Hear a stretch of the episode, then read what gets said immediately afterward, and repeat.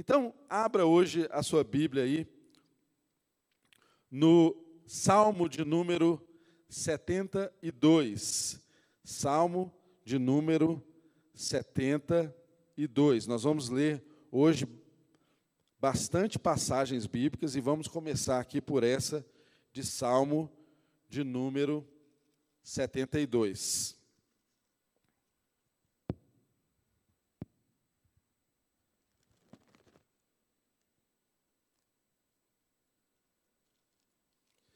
Salmo de número 72. Estamos aqui estudando passagens acerca de imagens do Messias. Leamos aí o que está escrito em Salmo de número 72. Reveste da tua justiça o rei, ó Deus, e o filho do rei da tua retidão, para que ele julgue com retidão e com justiça os teus que sofrem opressão.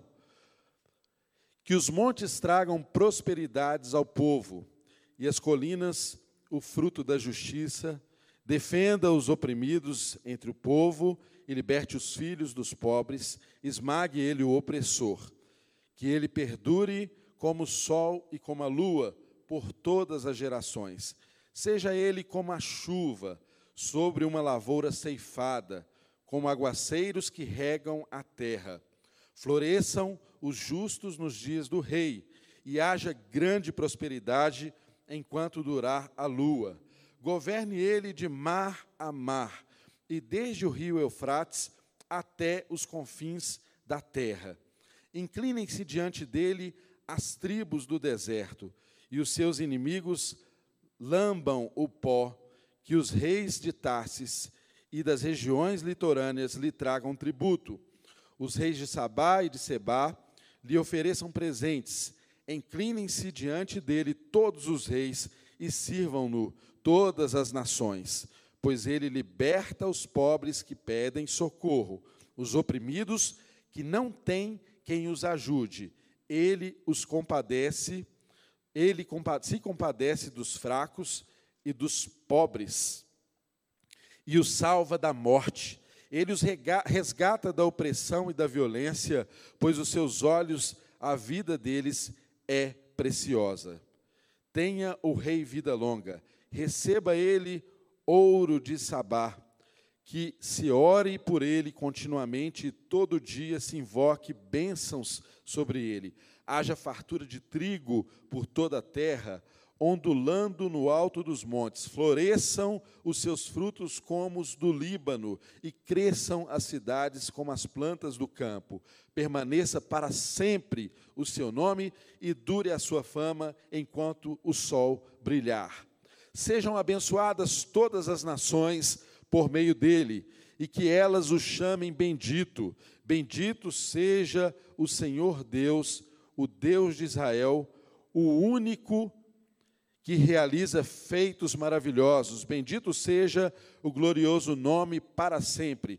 Encha-se toda a terra de sua glória. Amém. Amém. Agora, abra sua Bíblia em Isaías, Isaías, capítulo de número 9. Isaías, capítulo de número 9. Nós vamos ler aí a partir do verso de número 6. Isaías, capítulo 9, a partir do verso de número 6. E está escrito: Porque um menino nos nasceu, um filho nos foi dado, e o governo está sobre os seus ombros. E ele será chamado Maravilhoso Conselheiro, Deus Poderoso, Pai Eterno, Príncipe da Paz. Ele estenderá o seu domínio e haverá paz sem fim sobre o trono de Davi e sobre o seu reino, estabelecido e mantido com justiça e retidão, desde agora e para sempre. Aleluia. Senhor, nós te damos graça por tua palavra, Senhor. porque a tua palavra é o alimento que nós precisamos. A tua palavra pode nos livrar do mal, a tua palavra pode salvar as nossas vidas. Por isso, nessa hora, nós invocamos a tua inspiração, Senhor. Que o teu Espírito seja aquele que inspire a cada um de nós e faça, ó Deus, o Evangelho alcançar um espaço especial em nossos corações, em nossas vidas. Que o teu Espírito venha revelar a nós o verdadeiro Messias, tão desejado, tão esperado. Que o teu Espírito venha nos mostrar diante dos nossos olhos a tua vontade para cada um de nós.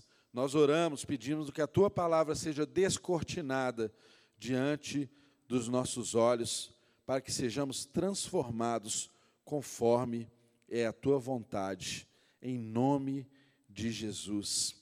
Amém e amém. Irmãos, a, estamos aqui na nossa igreja estudando uma série de mensagens que falam de imagens do Messias.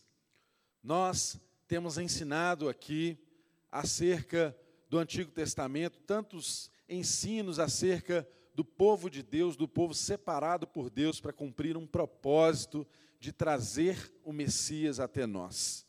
E essa era uma grande expectativa manifesta no Antigo Testamento de variadas formas. E nós já estudamos aqui nas semanas antecedentes como que o Messias seria o descendente de Eva. Nós já estudamos aqui como que o Messias seria um profeta como Moisés, como foi o caso da semana passada.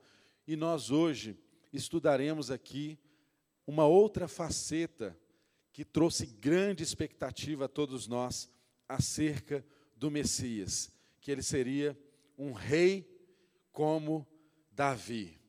Essa era a expectativa do povo de Deus na narrativa do Antigo Testamento no texto bíblico. Esse salmo que nós lemos aqui, de número 72, ele fala exatamente segundo a tradição judaica, que enxergava nesse salmo uma alusão a um rei que seria o Messias. Davi foi um rei segundo o coração de Deus, mas nós sabemos, estudando as escrituras, que esse homem que era, que foi chamado um homem segundo o coração de Deus, ele errou em tantas vezes na sua vida, ele pecou, ele não foi perfeito, ele não atendeu a todas as expectativas que se esperava de um reinado, apesar de Davi ter sido um homem que se aproximou muito do padrão desejado por Deus de um rei. Irmãos, nós precisamos considerar aqui que na circunstância em que Israel pediu a Deus que os desse um rei, é exatamente nós vemos isso na palavra do Senhor, que eles começaram a olhar para os povos ao seu redor e começaram então a desejar ter um rei como os outros povos também tinham um rei. Esse é um problema crônico da humanidade. Esse é um problema que eu e você lidamos com ele todos os dias.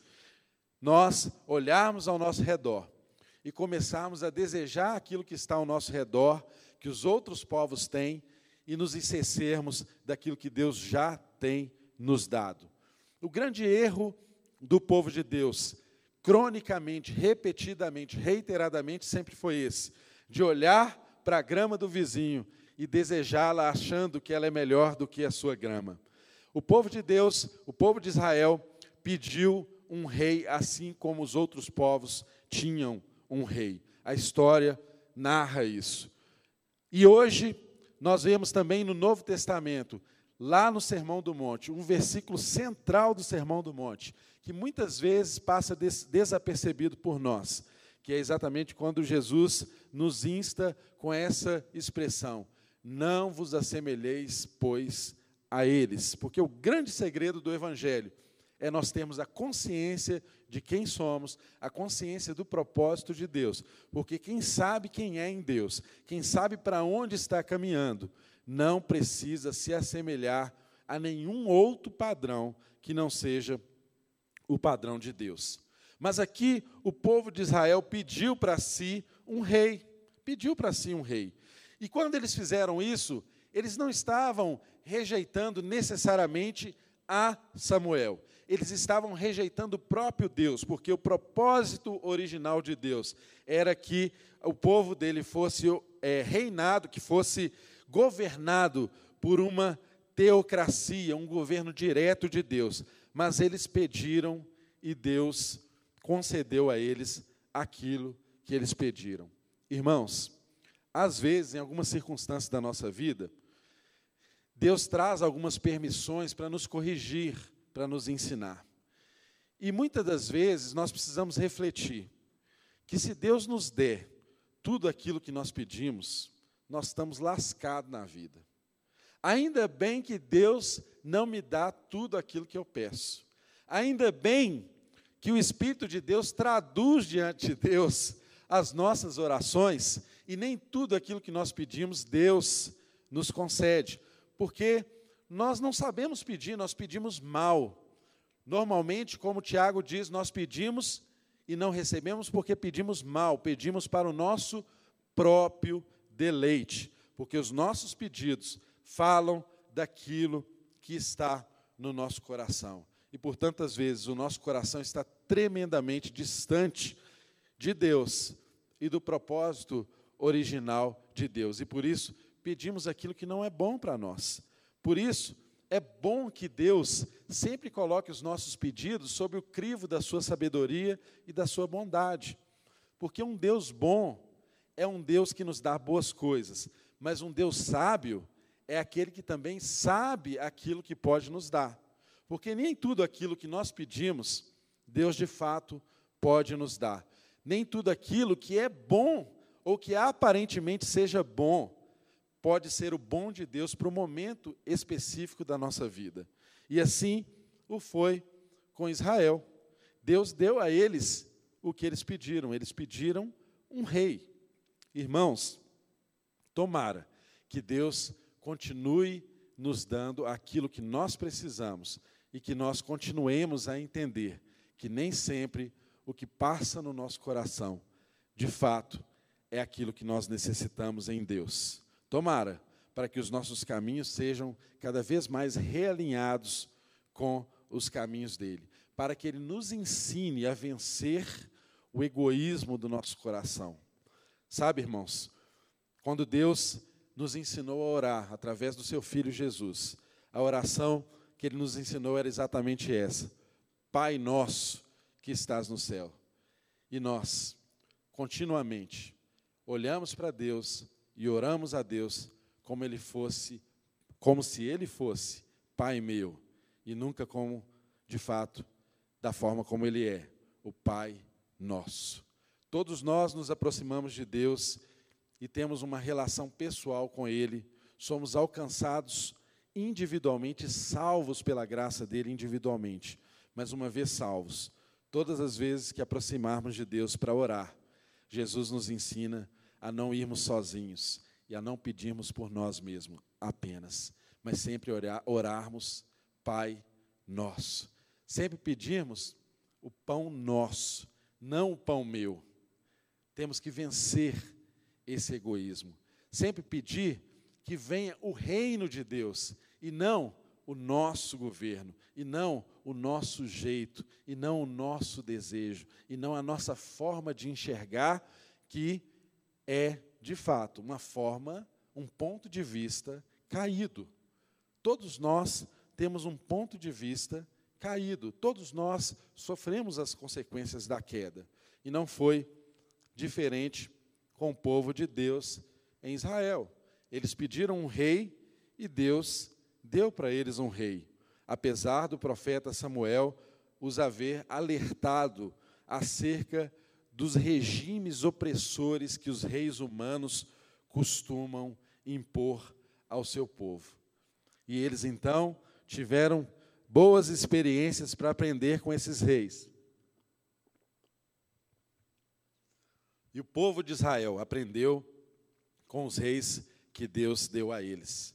O povo de Israel aprendeu com Saul, o povo de Israel aprendeu com Davi, o povo de Israel aprendeu com Salomão, o povo de Israel aprendeu com sucessivos reis, que ora se inclinavam à vontade de Deus e ora abandonavam o propósito original de Deus. Por quê? Queriam um rei assim como os povos ao seu redor.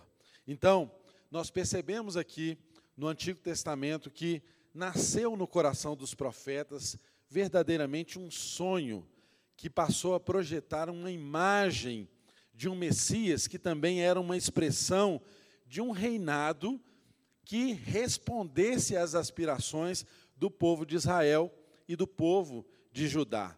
Porque Israel e Judá, como reinos, estavam experimentando tudo aquilo que desestabiliza, tudo aquilo que às vezes nos faz perder a esperança, tudo aquilo que às vezes nos faz perder de vista a proteção, a guarda de Deus. E aí nós vemos exatamente isso através desse texto de Isaías, capítulo de número 9, o profeta profetizando que reino é esse. O texto diz assim: Porque um menino nos nasceu, um filho nos foi dado, e o governo está sobre os seus ombros.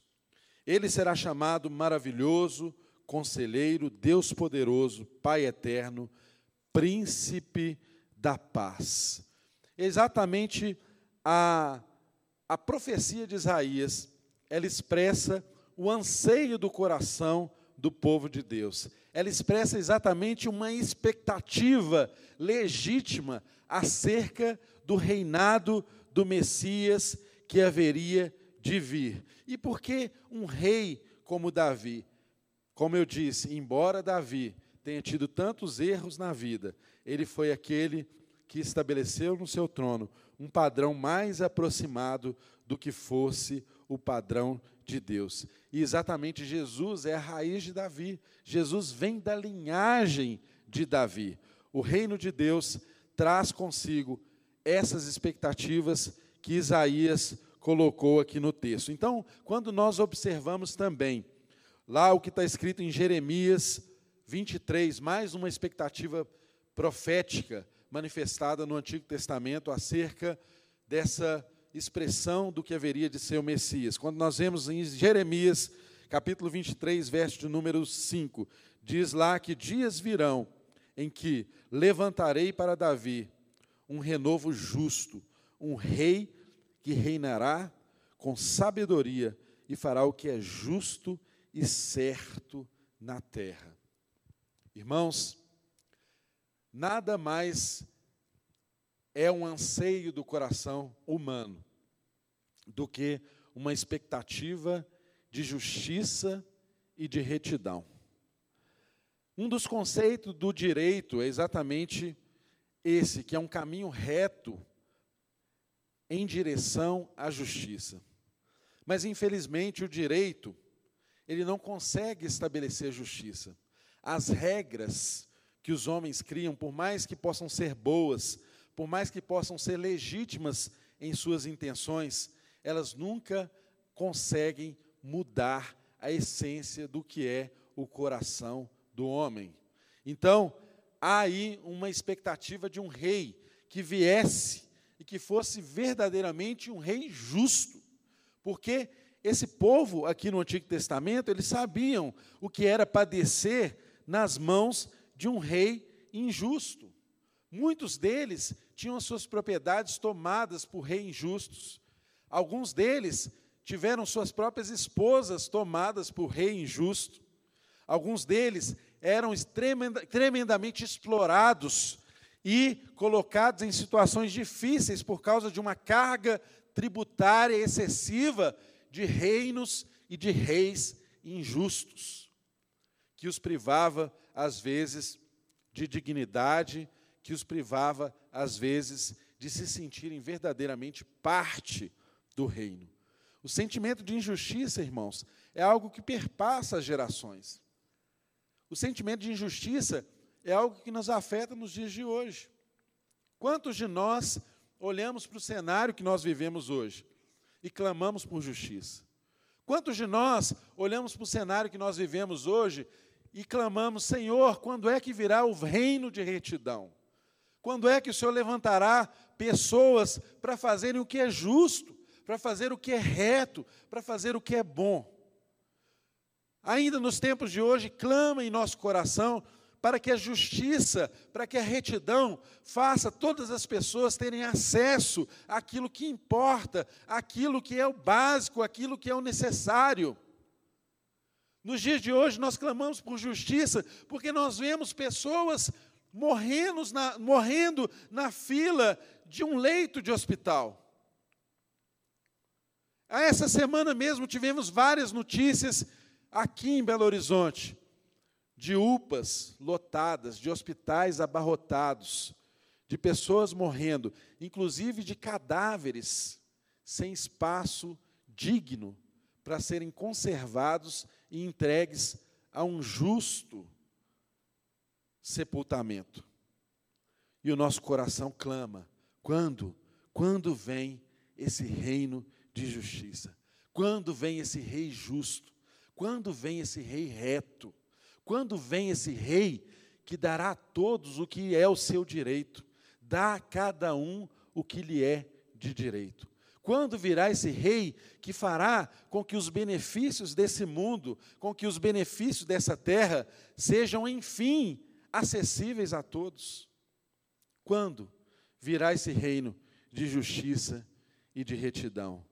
Percebam, esse era um clamor do coração do povo de Israel.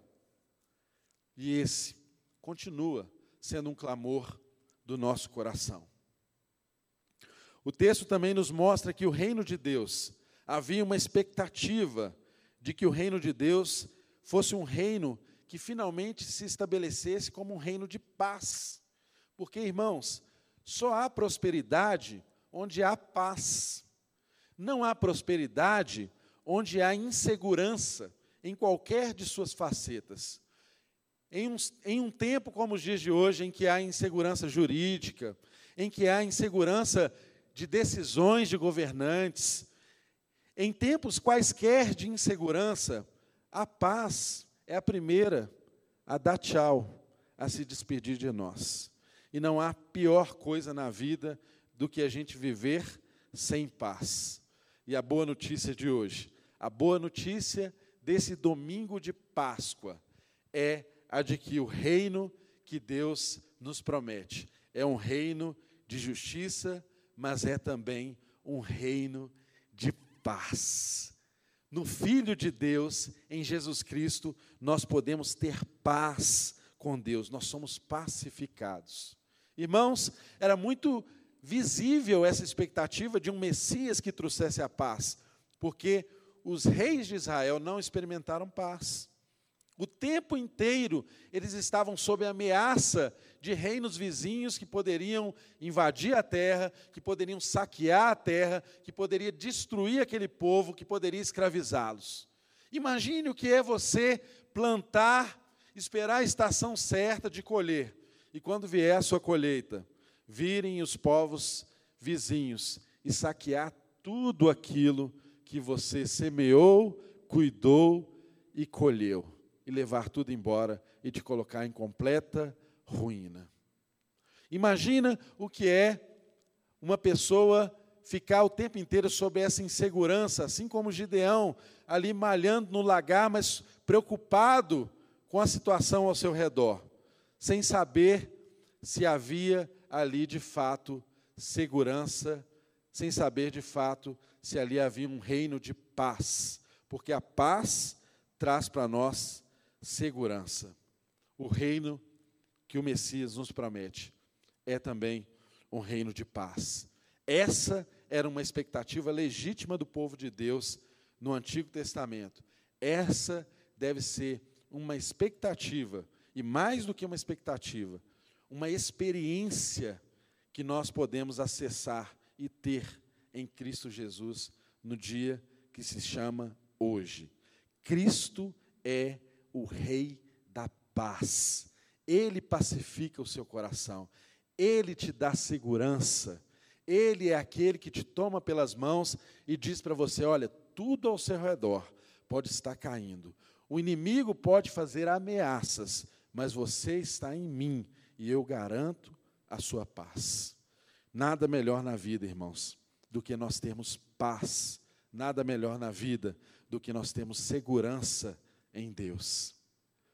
Outra característica que nós percebemos aqui desse texto e nós podemos extrair é exatamente que o reino de Deus, a expectativa acerca do Messias, também tinha uma expressão de que o reino de Deus seria um reino estável. Os tronos de Israel eram tremendamente instáveis e de pouca duração naquela época. E é exatamente o contrário disso que nós observamos aqui em Isaías 9, quando você vai para o versículo de número 7. O que está escrito aí? Ele estenderá o seu domínio e haverá paz sem fim. Sobre o trono de Davi e sobre o seu reino, estabelecido e mantido com justiça e retidão, desde agora e para sempre. Para sempre. O trono estabelecido por Deus é um trono inabalável, é um trono seguro e é um trono eterno. É para sempre, meu irmão. Essa segurança deve estar no nosso coração. O trono estabelecido por Deus, o reino estabelecido por Deus em seu Filho Jesus Cristo, é um reino eterno. Essa era uma expectativa em, em Isaías capítulo 9, verso de número 7. Mas é uma realidade nos dias de hoje para mim e para você. Em Jesus Cristo, nós temos um reino que é de paz, que é de segurança, que é de justiça, mas é também um reino eterno. É para sempre. Em Cristo Jesus, eu e você estamos estáveis. O reino de Deus não é firme como um prego no angu. Às vezes é essa sensação que nós temos ao percebermos a forma como que alguns filhos de Deus olham para a vida. Ficam ao sabor dos ventos, ficam ao sabor das tempestades, das situações adversas que estão ao seu redor. No mundo tereis aflições, mas tende bom ânimo, porque eu venci o mundo. Essa é a nossa vitória. Nós estamos naquele que venceu o mundo. Nós estamos naquele que venceu as aflições. Nós estamos naquele que pode nos garantir estabilidade, segurança e estabilidade, que era o que o povo de Israel não conseguia experimentar naquela ocasião. Por fim, nós encontramos uma outra característica importante nesse reinado messiânico, nessa expectativa messiânica, nesse rei que estenderia eternamente o trono de Davi. Qual é? É que esse reino seria um reino universal.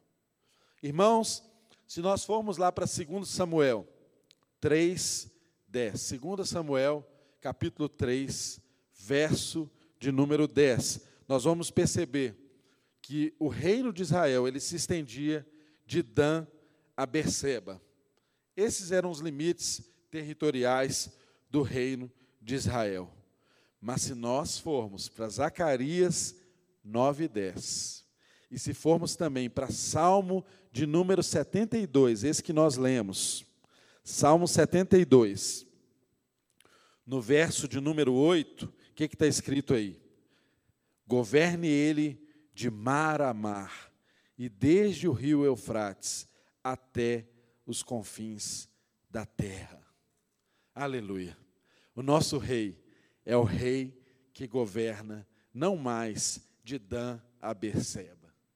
O nosso rei é o rei que governa de mar a mar e até aos confins da terra. Eu e você somos a prova disso. Eu e você somos a prova de que o reinado de Deus alcançou de fato os confins da terra. O nosso rei reina em todos os espaços. Não há, não há, não há sequer um centímetro no universo sobre o qual Jesus não possa dizer: Eu sou o Senhor. O nosso rei é o rei do universo. Ele governa terra, céus, mar, de mar a mar, até os confins da terra. Esse é o rei que nos traz estabilidade. Esse é o rei que nos traz segurança. Esse é o rei que nos traz justiça. Sabe por quê, meus irmãos? Porque essa é a expectativa latente no coração de qualquer ser humano. Qualquer pessoa, seja ela alguém que tenha uma relação com o Evangelho ou não, seja essa pessoa alguém que conheça Jesus ou não, há dentro do coração humano, há na essência da nossa humanidade uma expectativa de justiça, uma expectativa de paz, uma expectativa, uma sede de eternidade, de transcendência, uma sede por universalidade. E são essas as marcas do reinado do Messias. É exatamente aquilo que o coração humano pede e precisa. Foi exatamente isso que Deus providenciou em seu filho para mim e para você. Jesus responde com justiça, Jesus responde com paz, Jesus, o Messias, enche a nossa limitação. Gente, nesses dias que nós vivemos, quando a morte bate a nossa porta, o que mais aguça a nossa mente é exatamente essa terrível limitação que eu e você temos. A morte é uma grande niveladora, mas ela também é uma grande professora para mim e para você. A morte nos ensina que nós temos um limite aqui nessa terra.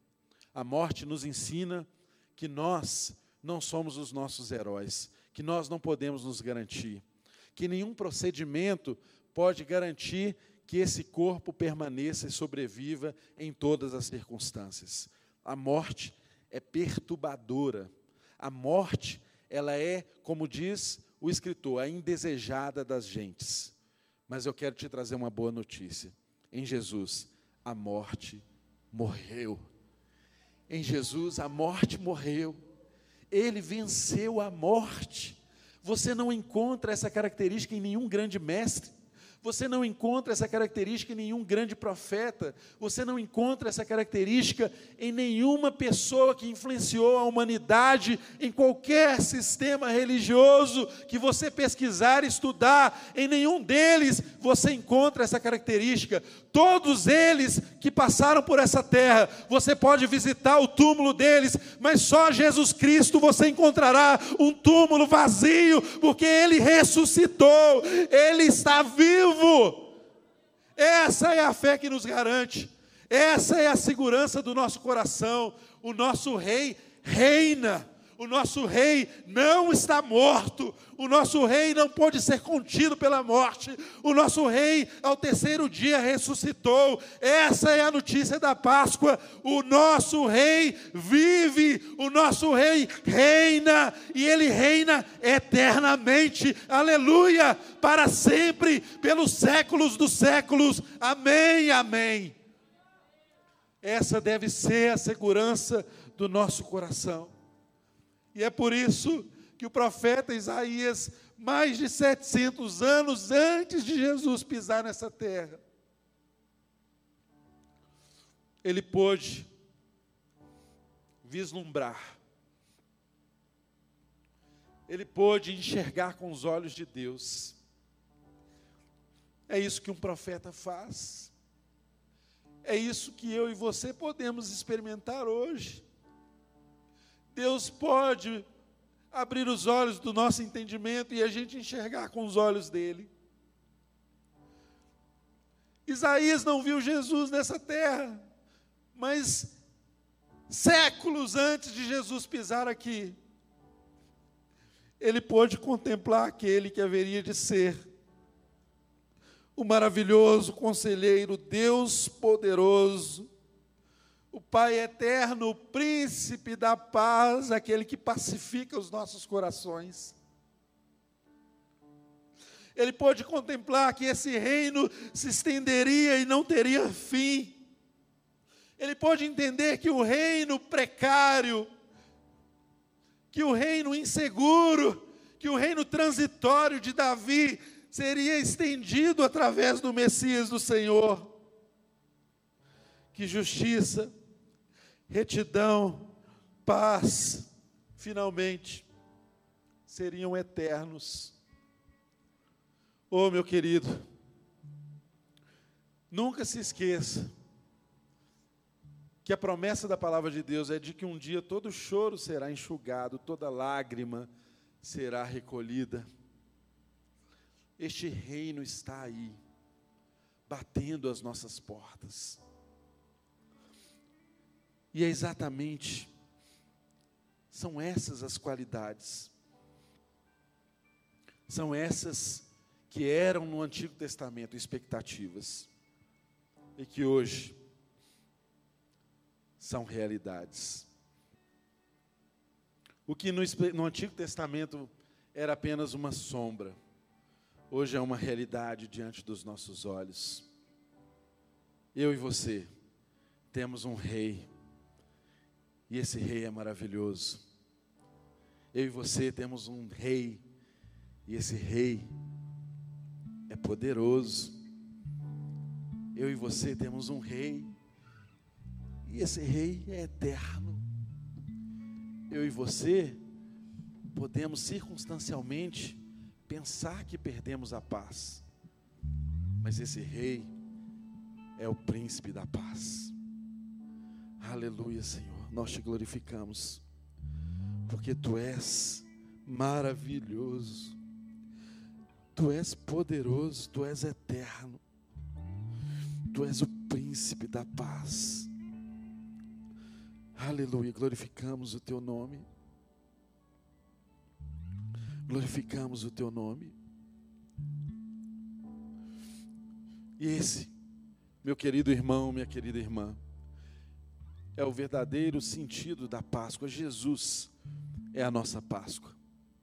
E eu quero nessa hora convidar todos vocês, a toda a sua família, a celebrarmos junto conosco essa realidade da Páscoa, com essa linda homenagem que as nossas crianças, os nossos adolescentes, o nosso ministério de louvor, através da, do Ministério de Artes da Lagoinha Mineirão, de uma forma singela, mas de uma forma artística e com a expressão do coração de verdadeiros adoradores que adoram o Senhor em espírito e em verdade. Nós queremos convidá-lo a refletir acerca da Páscoa e acompanhar conosco essa linda menção acerca daquilo que Jesus hoje é para todos nós. Em nome de Jesus, fique com a gente e logo em seguida cearemos juntos.